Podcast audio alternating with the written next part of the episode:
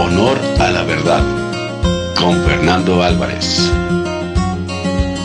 En este podcast quiero dar voz a Martín Balmaceda, que escribe en su artículo Palabras a voleo, y a radialistas.com sobre un tema que estoy seguro les va a interesar. Y los invito a dialogar con la familia o los amigos sobre este tema. Esta vez echamos a voleo una palabra que el Papa nos repite mucho y muchos comentan. Se trata de la palabra salir. Y usamos el comentario de un teólogo brasileño que nos ayuda a pensar para ver qué hacemos, hacia dónde tiene que salir la iglesia. El teólogo brasileño Leonardo Boff publicó un artículo denominado Papa Francisco, Iglesia en salida, de dónde y hacia dónde, en el que hace un análisis de los muchos significados de los que se puede entender la idea de una iglesia en salida. En el mencionado artículo plantea una serie de salidas que considero de gran importancia no solo mencionar, sino revivir. Oigamos al teólogo Leonardo Boff. Yo creo que la iglesia tiene que se desoccidentalizar, despatriarcalizar y asumir en serio la planetización, la globalización como un reto para la iglesia, de estar presente en todos los países, no como gran institución, sino con una red inmensa de comunidades que se encarnan en las culturas locales y hacen un ensayo de un cristianismo de diálogo con esas culturas, con rostros diferentes, pero con las mismas referencias al Evangelio, la figura de Jesús, y el Papa como el animador uh, de todas esas iglesias que va por el mundo animando y respetando las diversidades.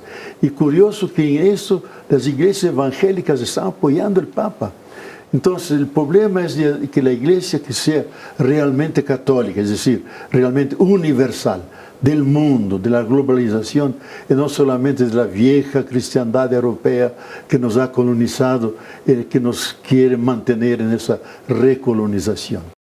El conocido teólogo inicia diciendo que la iglesia de salida busca señalar una ruptura con la iglesia rehén de tradiciones fosilizadas y con un mensaje que no mordía los problemas de los cristianos y del mundo actual. Lo cierto es que la realidad del mundo ha sufrido cambios significativos. De forma muy particular, América Latina ha buscado desde hace décadas hacerse ver como un pueblo que enriquece el pensamiento y el análisis de la realidad del mundo en el que vive. ¿De qué realidad estamos hablando? Escuchemos este diálogo.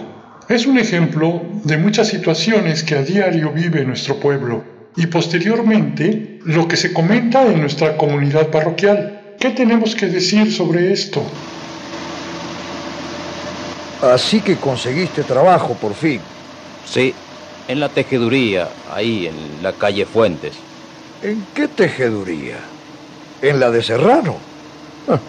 hermano, te compadezco. Sí, es un negrero pero ¿qué le vamos a hacer? No encontré otra cosa. Es famoso, Serrano. Paga salarios de miseria. De hambre. Hay meses que no me alcanza ni para dar de comer a mis hijos. Pensar que es explotador, en cambio, cambia de auto todos los años. ¿Viste el Mercedes-Benz último modelo que tiene ahora? ¿Cuánto debe costar un auto como ese? Sí, pero ve a pedirle que te pague unos centavos más por día. Te pone de patitas en la calle antes de los tres meses. Así no tiene que pagarte indemnización. Y tengo entendido que ese tal Serrano es católico. Ah, sí, muy católico. Mucha misa, muchas donaciones a la iglesia. y después matan de hambre a la gente. Y pensar que el cura de mi barrio, buen tipo el cura, anda diciendo que Cristo vino para los pobres y los oprimidos que la iglesia es la iglesia de los pobres. No me hagas reír. La iglesia siempre estuvo y estará con los ricos.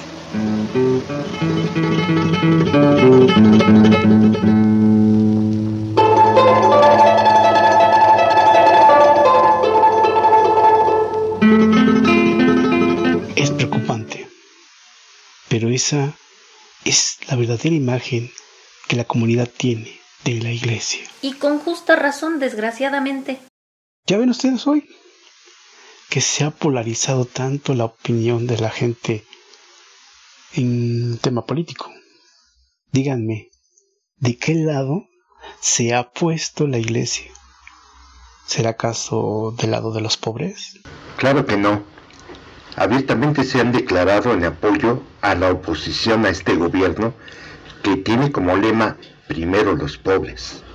Mientras la iglesia admita a personas como ese personaje serrano, ¿de qué sirve que un padre diga que la iglesia está del lado de los pobres y los oprimidos? ¿Quién le va a creer?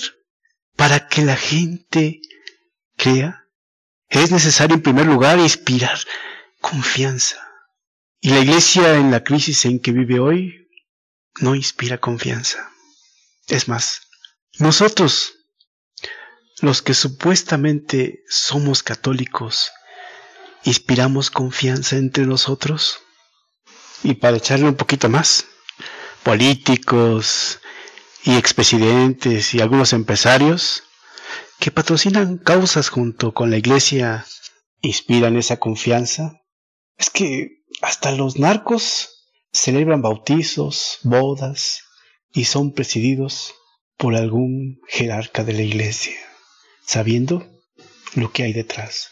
Hay criminales pederastas que se ocultan bajo la protección de la iglesia y eso no inspira confianza. ¿Qué mensaje da y qué nos da la iglesia?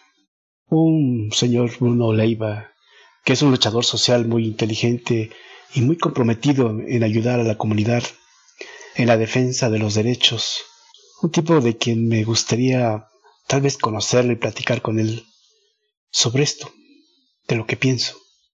Porque siento que personas como él nos hacen falta en, en la comunidad, en nuestra parroquia, y aunque no colaborara con nosotros, me gustaría aclararle muchas cosas que él no entiende de nosotros.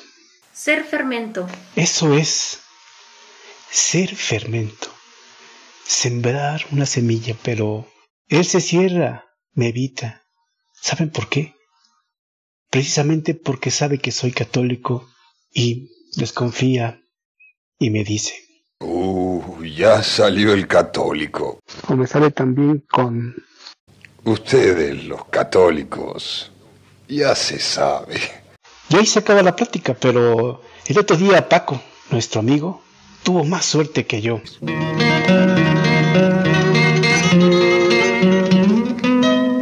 Oye, Bruno, esta tarde a la salida del trabajo tienes algo que hacer. Te invito a tomar una cerveza en el bar de la esquina. Quiero hablar contigo.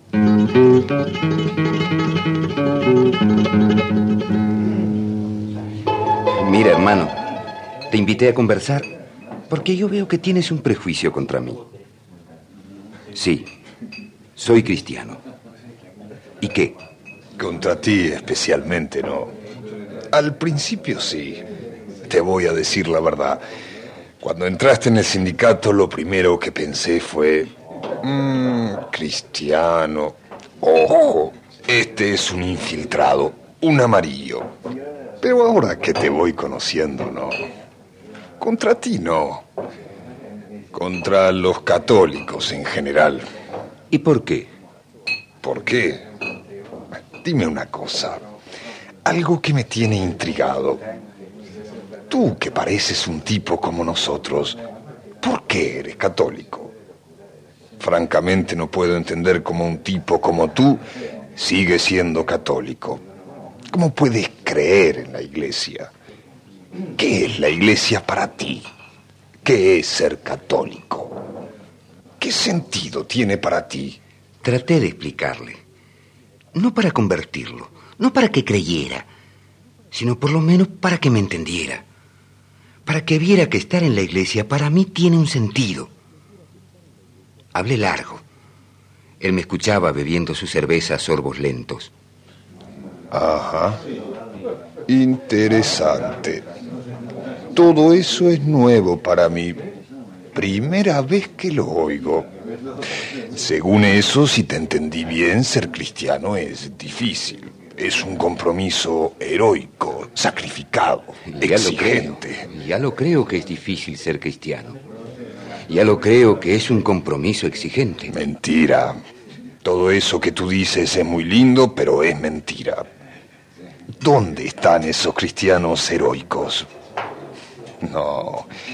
Si cualquiera puede ser católico, no hace falta creer en el amor, ni en la justicia, ni luchar, ni jugarse, ni estar dispuesto a ningún servicio, ni a ningún sacrificio. La iglesia todo lo que exige es saber mal que mal el credo, cumplir con ciertos ritos, con ciertos preceptos exteriores, con algunas pocas normas morales y ya está. Ya eres cristiano. Eh, Tú tal vez quieras ser fermento, como dices, y te hace la ilusión de que la iglesia es eso. Pero, ¿y la inmensa mayoría de los católicos? No. Yo no creo que ser católico sea ser servidor, mensajero de nada. Si yo mañana quiero volver a entrar en la iglesia, alguien me pregunta si sirvo para mensajero, si quiero ser mensajero, si estoy dispuesto a esa misión heroica, sacrificada, exigente. No. Me preguntan si estoy bautizado y ya está, adentro. Si la iglesia recibe a todo el mundo con los brazos abiertos. Ven, hijo mío, ven a cumplir con Dios y a salvar tu alma. Cuanto más entren, mejor.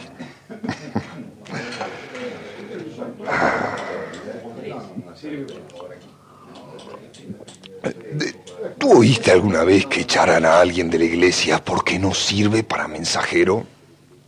Que le dijeran, muchas gracias, hijo mío, pero usted para esto no sirve. ¿Y yo qué le podía replicar si lo que él decía era cierto? Dime, viejo, en este país, ¿cuántos cristianos son cristianos por convicción como tú? ¿Cuántos tienen fe de verdad? ¿Y cuántos son cristianos simplemente por costumbre, por tradición? Dicen que este país es un país cristiano, occidental y cristiano. ¿No dicen así?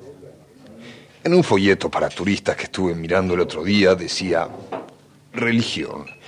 El 98% de la población es católica. ¿Y dónde están todos esos cristianos? ¿Qué hacen? ¿Qué le ves de cristiano a este país? Desgraciadamente en eso tienes razón. Que la iglesia existe como un servicio para los demás, para todos los hombres. ¿Para mí? Vamos, ¿de dónde sacaste esa fábula? Los católicos se ocupan solo de ellos mismos. ¿Qué están haciendo los católicos en mi barrio en este momento? En mi barrio, un barrio obrero. ¿Quieres saber qué? Te lo voy a decir. Una gran colecta para construir una iglesia nueva, más grande. Eso es lo único que les interesa, la iglesia, su iglesia. Pero cuando la huelga, cuando le fui a vender bonos de ayuda para la familia de los compañeros en huelga, no me quisieron comprar. Viven así, del templo para adentro. No, no, no es del todo cierto.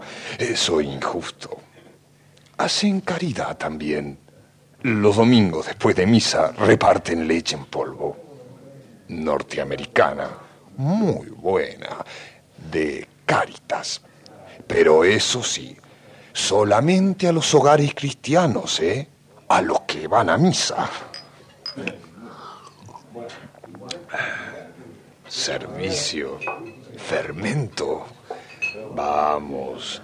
A mí, por ejemplo, ni me conocen.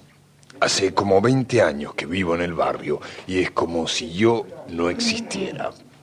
¿Cuándo se han interesado por mí? Por mis cosas. Peor todavía.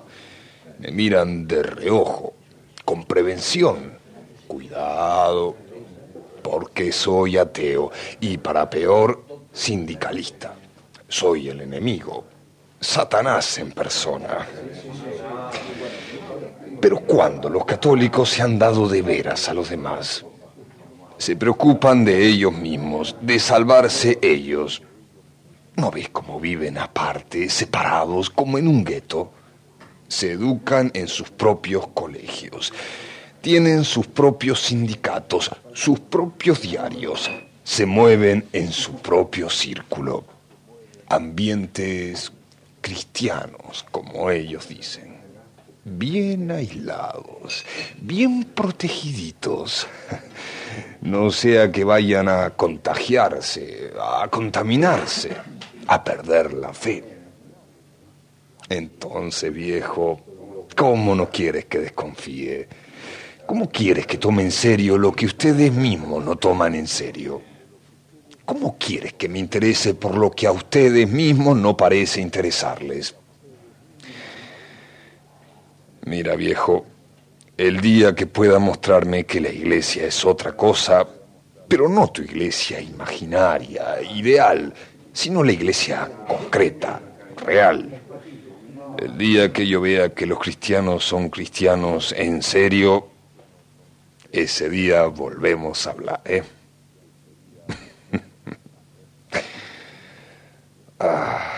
Me secó la boca de tanto hablar. ¿Nos tomamos otra cervecita? Esta vez invito yo.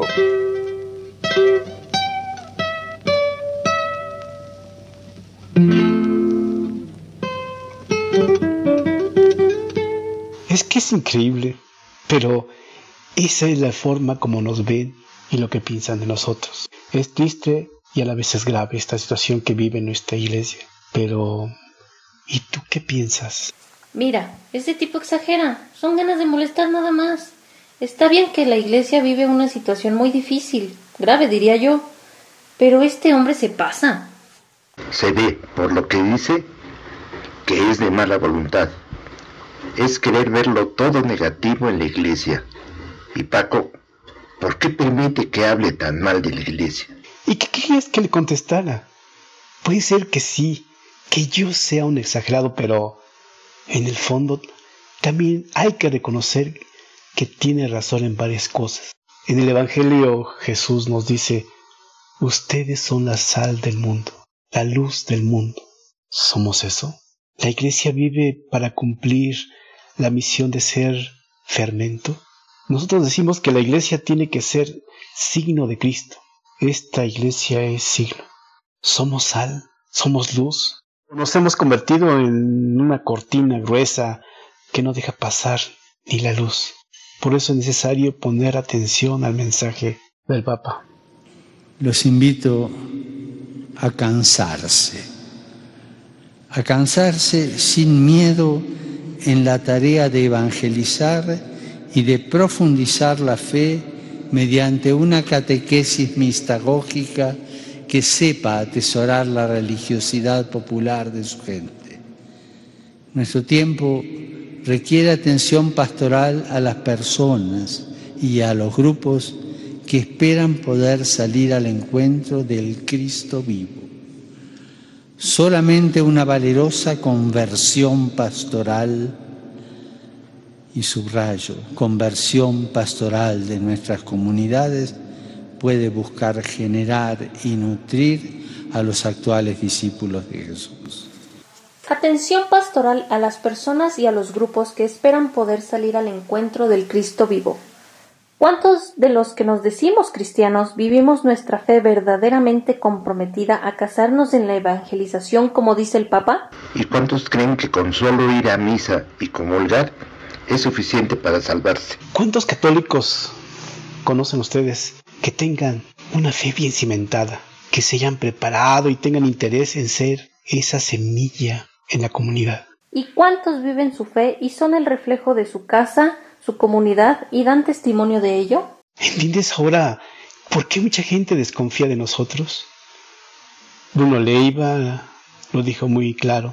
El día que yo vea que la iglesia es otra cosa, que los cristianos son cristianos en serio, ese día volvemos a hablar. Javi, Anita, ustedes dicen que este cuate exagera cosas cuando dice... Cualquiera puede ser católico. Pienso en el 12 de diciembre, en una basílica de Guadalupe, o en la iglesia de San Judas Tadeo los días 28 de cada mes, o en esas peregrinaciones a San Juan de los Lagos, cientos y miles de personas, y podríamos pensar que esto demuestra un triunfo de nuestra fe, ver esos templos llenos en fechas muy, muy, muy señaladas. Ustedes los católicos viven aparte, separados, como en un gueto, bien protegiditos.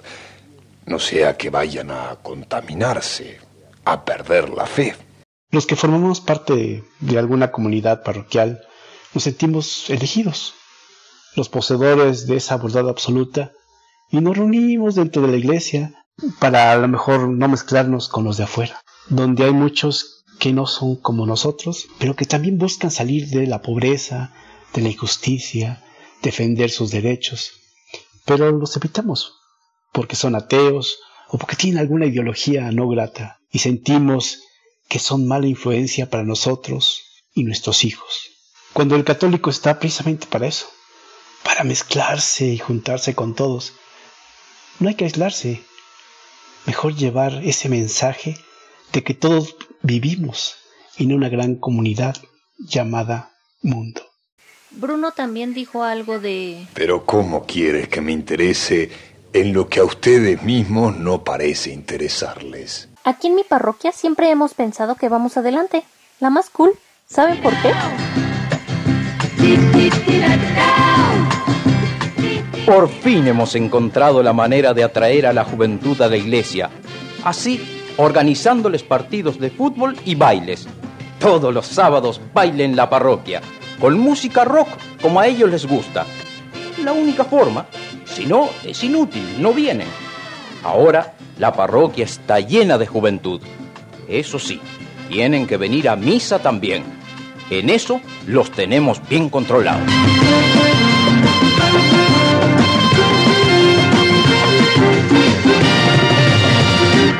¿Y tú qué crees que con eso los jóvenes les dará mucha confianza con ese mensaje de la iglesia? Fútbol, el coro, fiestas. Seguro tendrán una iglesia llena los domingos, pero por obligación. Pero al menos la iglesia está llena los domingos. ¿De qué se trata?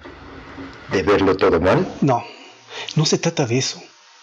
Se trata de cambiar y mejorar a una iglesia que dejó de trabajar principalmente por la feligresía, sin olvidar ni modificar los principales rituales de la iglesia.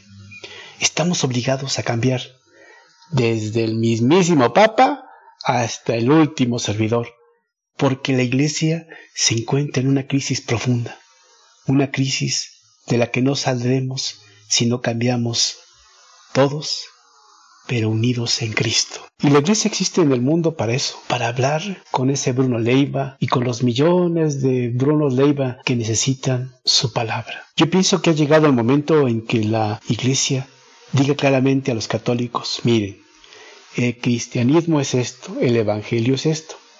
Las exigencias son estas. La misión que ustedes deben cumplir es esta. Y los que no quieran o puedan cumplir con esto, en serio, Mejor retírense. ¿Cómo que se vayan? ¿A dónde?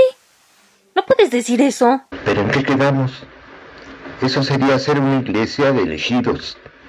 Una iglesia elitista. Sí, claro. Una iglesia para unos cuantos, pero comprometidos. Es que no nos podemos poner tan exigentes. Se me hace que te estás pasando dos pueblos. ¿Tú crees entonces que se quedarían solo unos cuantos? Mm, probablemente, sí. ¿Y qué quería decir esto? Que habemos muchos que no sabemos por qué estamos y a qué venimos. Que están en la iglesia y no saben qué es ser cristiano. Y cuando se les dijera, ¿se irían? Sí, tal vez muchos se irán, pero se quedarán solo los que verdaderamente tuvieran fe y se tomarán en serio su papel de católicos y asumir su compromiso. Y eso sí haría que fuéramos muy poquitos. Pero de por sí somos muy pocos los que vamos a misa, así que en cantidad no cambiaría mucho.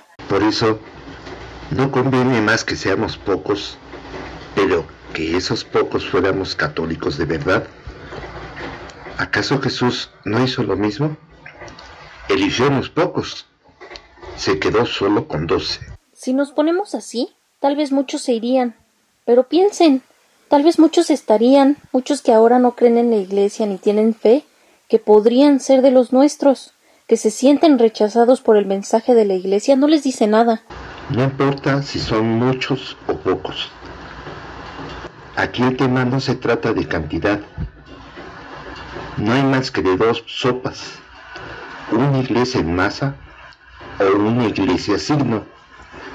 Una iglesia que incluya a todos. Que pueda entrar cualquiera. Hasta el empresario serrano ese, que es un explotador. Una iglesia cuyo mensaje sí les diga algo. Que signifique algo y tenga sentido para todos. Eso es lo que dice el concilio, que hay que purificar la iglesia. No. Cuidado, Anita, que eso de purificar no se trata de ser como la Inquisición. Sí, hay muchos cristianos que nada más lo son de fachada, que no tienen conciencia. Pero, ¿con qué derecho los vamos a correr? Oigan, cálmese, cálmese, que no se trata aquí de correr a nadie. De lo que se trata es de exponer la misión cristiana tal como está en el Evangelio, con todas, pero todas sus exigencias. Sí, ya lo sé, pero date cuenta que eso significa correr a muchos. ¿Y con qué derecho? ¿Quiénes somos para correr a nadie en nombre de la iglesia? Precisamente porque somos cristianos, debemos ser tolerantes con las debilidades humanas. La iglesia debe tener sus puertas abiertas para todos, no solo para unos cuantos elegidos, para quienes buscan refugio en ella, para los ricos y para los pobres, justos y pecadores, fuertes y débiles. Nada de correr a nadie, a menos que no sea un asesino desalmado y desquiciado. No me siento con el derecho de correr a nadie de la iglesia. Eso que dices es una tremenda falta de caridad. Nosotros debemos promover la caridad cristiana. Sí, yo siento. ¿Pero por qué? ¿Dónde ves la falta de caridad? Es excluir, es marginar, es discriminar, es... ¿Tú cómo lo ves, Roy? No sé. Lo pienso y creo que los dos tienen razón, pero lo que sí sé es que esto es un tema que da mucho para pensar, para discutir, deliberar y llegar a un consenso. Los invito a que cuando vuelvan a sus casas, armen en su corazón una especie de testamento espiritual, al estilo del cardenal Raúl Silva Enríquez.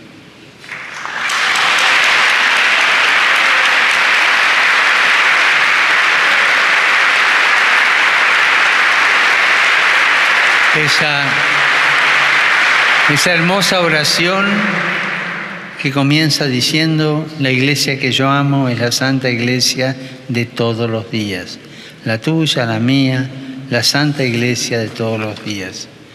Jesucristo, el Evangelio, el pan, la Eucaristía, el cuerpo de Cristo humilde cada día, con rostros de pobres y rostros de hombres y mujeres que cantaban, que luchaban, que sufrían, la santa iglesia de todos los días. Te pregunto, ¿cómo es la iglesia que tú amas? ¿Amas a esta iglesia herida que encuentra vida en las llagas de Jesús?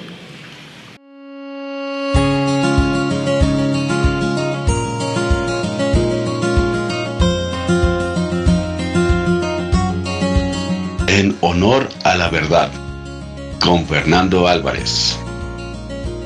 La compañía